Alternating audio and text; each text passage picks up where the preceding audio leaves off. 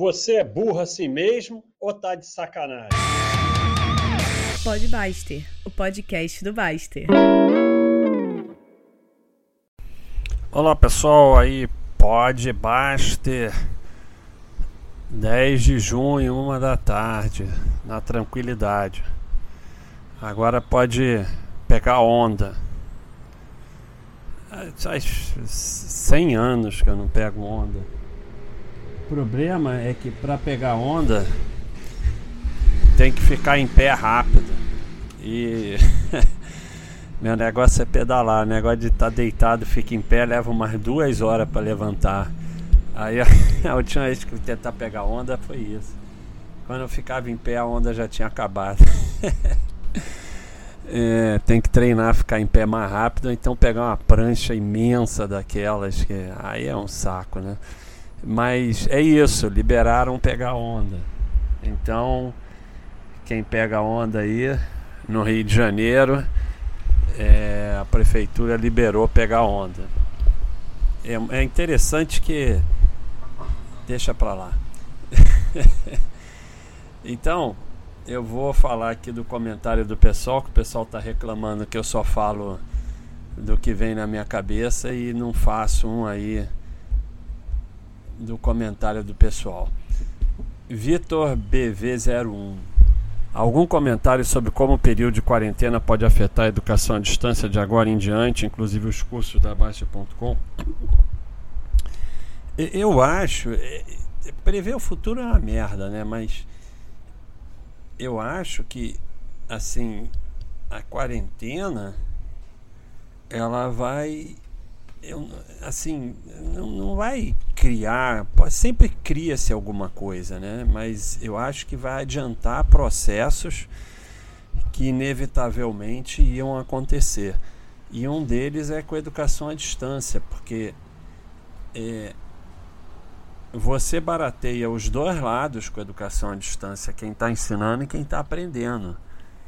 E no fim dá mais ou menos na mesma, né? Porque você tem que aprender sozinho mesmo, aquilo é só para tirar título. Aqui na Baixa.com a gente botou aí o curso do Mili e tal, mas não sei. Não sei.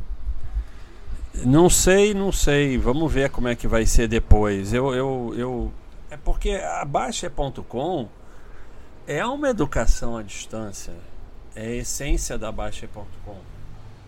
Então, a assinatura é um curso constante, é um curso permanente. Então, é meio confuso para mim. A gente fez isso temporariamente, até porque o pessoal pediu.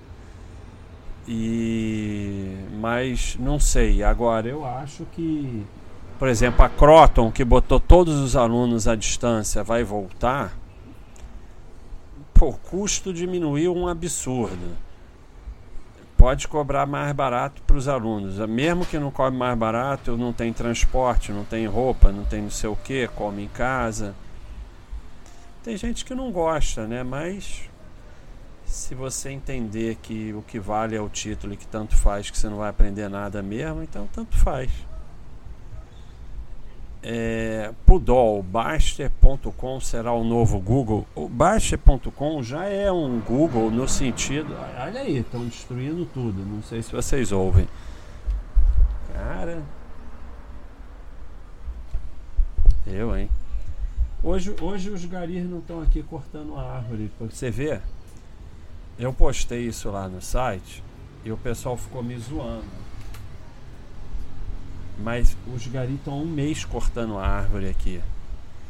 E, e eu tô desconfiado que isso é alguma coisa, algum plano de dominação do mundo. Aí ontem eu postei e pela primeira vez hoje eles não vieram. Então tem que ficar de olho nisso. É... Muita coisa o pessoal já pergunta na Baixa.com em vez de procurar no Google. Aí sempre alguém fala, vai no Google, mas o problema é que eh, na Baixa.com você vai receber resposta de pessoas ali que entendem na hora. No Google, obviamente nós não estamos nos comparando com o Google, né? Não vamos ser ridículos. Mas tem muita coisa que você vai ter uma resposta melhor na Baixa.com do que no Google, porque no Google é muito amplo. Na Baixa.com é mais específica, as pessoas vão responder especificamente sua pergunta. Então, hoje em dia o pessoal pergunta tudo na Baixa.com, né? É... Cabs96 está perguntando sobre ter um pet sem comprar. Já vi você falando aqui tem vários dogs até de raça que não compra nenhum. É exatamente, é, não compre, adote.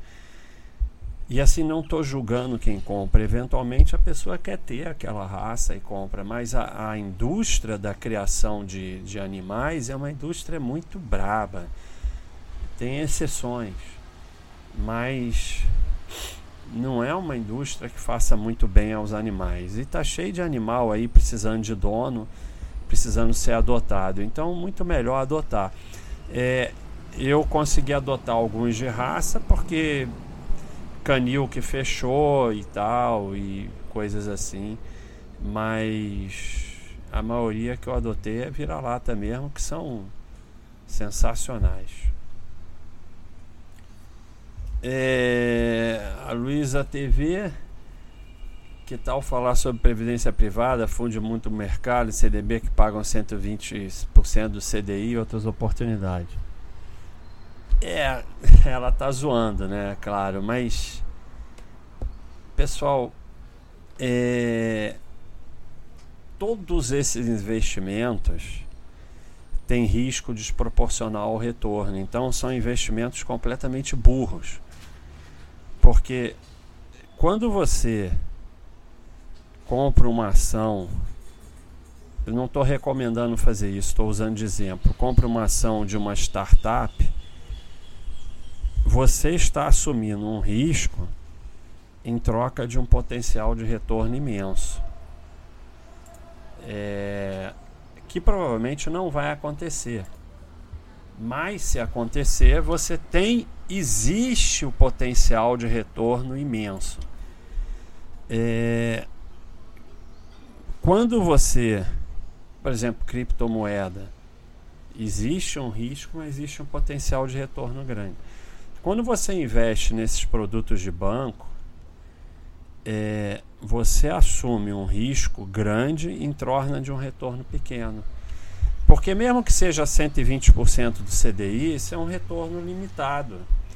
Extremamente limitado. Mesmo que dê certo, você assumiu um risco grande, porque banco não dá dinheiro de graça. E banco para estar tá pagando 120% do CDI é que ele está precisando de dinheiro.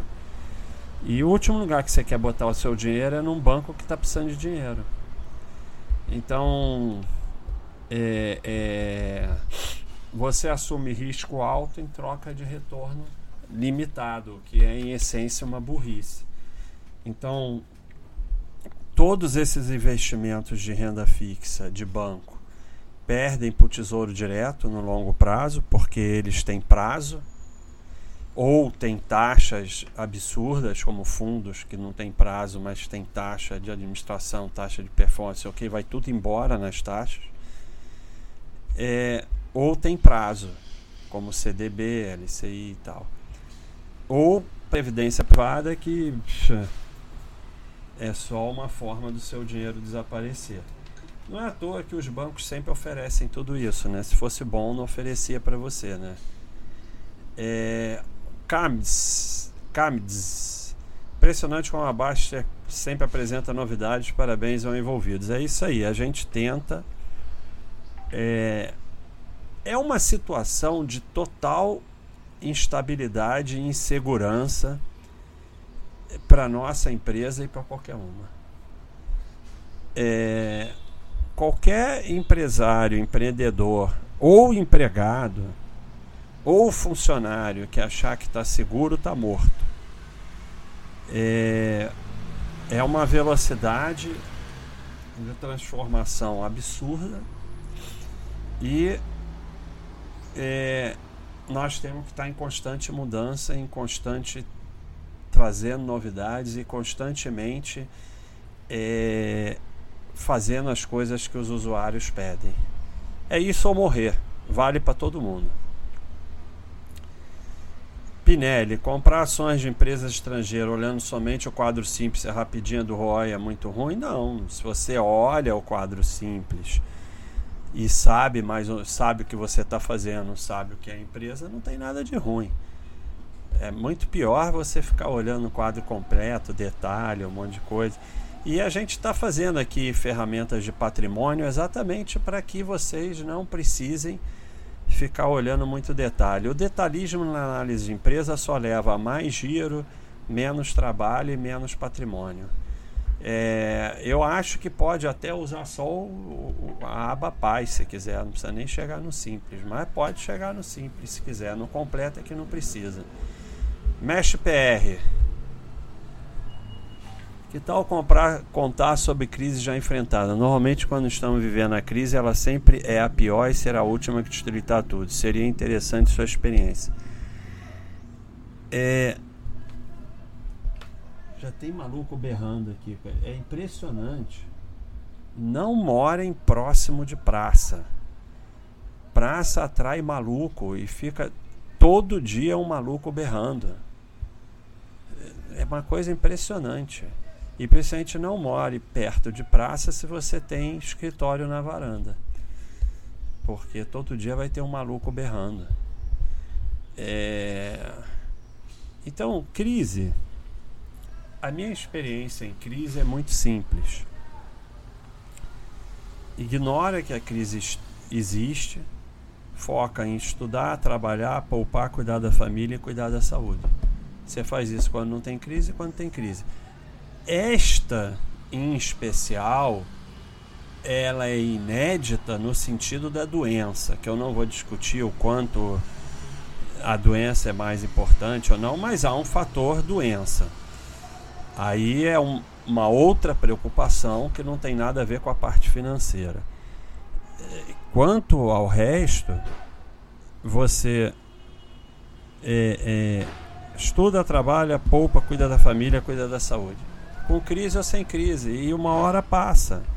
É, é da natureza do sistema capitalista expansão, recessão, expansão, recessão. Então, a recessão tem que ser tratada como uma coisa normal. E você tem que estar permanentemente, como eu falei lá atrás, na outra resposta sobre insegurança, você tem que estar permanentemente sabendo que você não tem segurança nenhuma. Então você tem que estar permanentemente focando na sua evolução e fazendo reserva. Porque aí quando tiver crise você vai passar tranquilo. Eu não estou falando na questão da doença que nós temos aqui nessa crise, estou falando da questão financeira. Se você está permanentemente investido na formação, se você se mantém uma pessoa que é útil para a sociedade e se você faz reserva, você vai passar pela crise e, durante, e se você foca em criar, você vai passar pela crise e vai poder se manter, estudar, trabalhar, poupar, cuidar da família, cuidar da saúde com ou sem crise, tanto faz. Queria entender porque essa essa assim, porque essa coisa de mas não deve ser todo, né? Deve ter o maluco que berra e o maluco que não berra, né? Porque aí a gente só percebe o que berra, né? É, então, o Gus pergunta: você achou mais difícil passar pela Primeira ou pela Segunda Guerra Mundial? É, espiritualmente a gente pode ser que a gente estivesse lá, né? E a Primeira Guerra Mundial foi muito pior que a Segunda, né? A Guerra das Trincheiras e ainda morreu muita gente de doença. Então, apesar da Segunda Guerra Mundial ter definido a nossa sociedade e ser muito mais falada, a primeira foi muito mais terrível. Cherterson, fale sobre aqui. Vocês estão achando que eu sou professor de história. É... Fale sobre a crise dos mísseis de 1962. União Soviética, Cuba e Estados Unidos. É, tem aquele filme, 10 dias que abalaram o mundo. É, não sei bem o que falar sobre esse assunto, né? Eu, eu, a Segunda Guerra é uma coisa que eu estudei mais, né? Isso aí não é uma coisa que eu estudei muito, mas é aquela parada, né? A, a Rússia é, estava querendo botar mísseis em Cuba. Estados Unidos, na época, o presidente era o Kennedy, tenho quase certeza. E os Estados Unidos não ia deixar nunca ter míssil em Cuba, até porque em 1962 os mísseis eram de curto alcance. Então, é... nunca os Estados Unidos ia deixar, ia destruir o mundo, mas não ia ter míssil em Cuba. Então quase saiu a guerra e tal. Depois ele tem a história lá dos navios que ficaram lá. E depois eles se entenderam, graças a Deus. Mas assim como os Estados Unidos comprou o Alasca, né? Da Rússia. O Alasca foi da Rússia. Comprou, sei lá como, mas nunca ia ficar a Rússia ali. Então eles iam se matar, mas não ia deixar. É, o Stoic eu vou. Eu, eu, Stoic está falando de livro e filme. De livro eu já fiz um. Que é aqui. O Podbuster número 8, alguns livros que eu gostei. Aí eu vou fazer um de filme. Então vou deixar essa. Vou deixar aqui para me lembrar. E. Berker Sobre previdência privada, o dinheiro não está na sua mão, você não decide. Aí eles mudam e resolvem investir em sei lá o que. Ou tudo em um IBR, como aliás já aconteceu. É, podia contar esse caos do investimento em OIBR. Não é OIBR, é Telemar. Eu não, não vou falar o nome, mas é previdência. Porque a previdência privada, a minha geração já viu quebrar duas vezes. Aí o pessoal diz agora é diferente. Agora provavelmente não vai quebrar, vai, porque agora eles ficaram mais inteligentes, aí eles não pagam. Porque para que quebrar? É só não pagar. É, então eles a previdência privada quebrou duas vezes porque ela era melhor para os clientes. Então, como ela era melhor para os clientes, ela quebrava. Agora, como ela é muito ruim para os clientes, e como o dinheiro fica todo para o banco pro, e para as empresas que vendem, elas não vão mais quebrar. Então, é, mas isso foi uma que botou todo o dinheiro em Telemar e foi brincar com opções e tal e quebrou, obviamente. É, mas basicamente é isso. É o IBR porque hoje em dia se chama IBR, era Telemar. Então, é, vou completar aqui com o Nose, conta a história dessa primeira maratona. Minha primeira maratona foi uma tristeza. Eu era um bom corredor de 3 mil metros. Bom, quando eu digo bom, é um bom amador, não é bom ir para a Olimpíada, não. Eu era um bom amador, época de colégio, faculdade, que tinha corrida de 3 mil metros e ali, colégio, faculdade, eu conseguia tirar segundo lugar, terceiro lugar, às vezes ganhar e tal. E começou aquele negócio de maratona, e aí eu corri, tinha corrida de. Na época eram poucas pessoas, né? Juntava 100, 200 talvez. É... eu me lembro que assim, às vezes eu conseguia correr com a primeira mulher. Hoje em dia, porra, a primeira mulher está quase correndo com o primeiro homem. Então hoje em dia eu não chegaria nem perto da primeira mulher. É... E é interessante isso, porque a evolução das mulheres está maior, assim, progressivamente vai sendo maior que a dos homens. E quanto mais longa a prova, mais próxima elas estão dos homens, proporcionalmente, né? A ponto de algumas ultramaratonas, essas provas malucas de 200 quilômetros, eventualmente uma mulher ganha. Porque quanto menos força e mais resistência, principalmente à dor, é, mais a mulher tem chance, né? É, sem entrar em discussão idiota de machismo e tal, isso aqui é fisiologia, né? Estou é, falando de esporte. Em termos de trabalho e tal, é como eu já disse aqui diversas vezes. Eu, eu quando é, selecionava residente de medicina, eu parei de selecionar homens, só entrava homens se fosse muito bom, porque as mulheres trabalhavam muito melhor. É, então eu fui correr a primeira maratona, era um corredor de 3 mil metros. Saí que nem um alucinado, com 10 quilômetros eu já estava morto, chorando. mas eu tenho muito problema de não terminar as coisas. E eu fui chorando e me arrastando e chorando, literalmente você chora até o final e fiz em seis horas e não sei quanto e muito engraçado que os meus pais estavam lá e eles falaram, pô, chegou o garçom, chegou o, o cara sem perna, chegou, chegou todo mundo, chegou velho, chegou barrigudo e você não chegava. E eu fui realmente um dos últimos mas cheguei até o final. Depois eu consegui melhorar em maratona e, e, fazer maratona até no Ultraman e tal. Mas a primeira foi uma tristeza total, porque eu, é, eu, eu não tinha a menor noção, né? O máximo que eu tinha corrido eram uns 10 quilômetros e tal. E você não tem noção até você entrar naquilo. E, e, e quando você começa a sofrer é interessante que não para mais enquanto você não terminar ou não for para casa. Não vai parar, vai só sofrer. É interessante que você senta no chão, come, deita, descansa 20 minutos, chora. Quando você levanta, o sofrimento volta igualzinho, não muda. Aí andava um pouco, corria um pouco, deitava um pouco, chorava um pouco e tal, e assim foi me arrastando até o final e fiz em seis horas e meia, uma coisa dessa, uma coisa horrorosa dessas aí. E, e, e, pior que nos 30 quilômetros passava quase na porta da minha casa. Foi muito difícil. Esse momento eu lembro até hoje. Eu tive que fechar o olho e ir me afastando, senão ali eu desistia. Então, pessoal, é o Pod Basta aí, respondendo aí, aí a, conversando aí com com os comentários que o pessoal colocou. Um abração para vocês, tudo de bom e já pode pegar onda aí quem pega onda.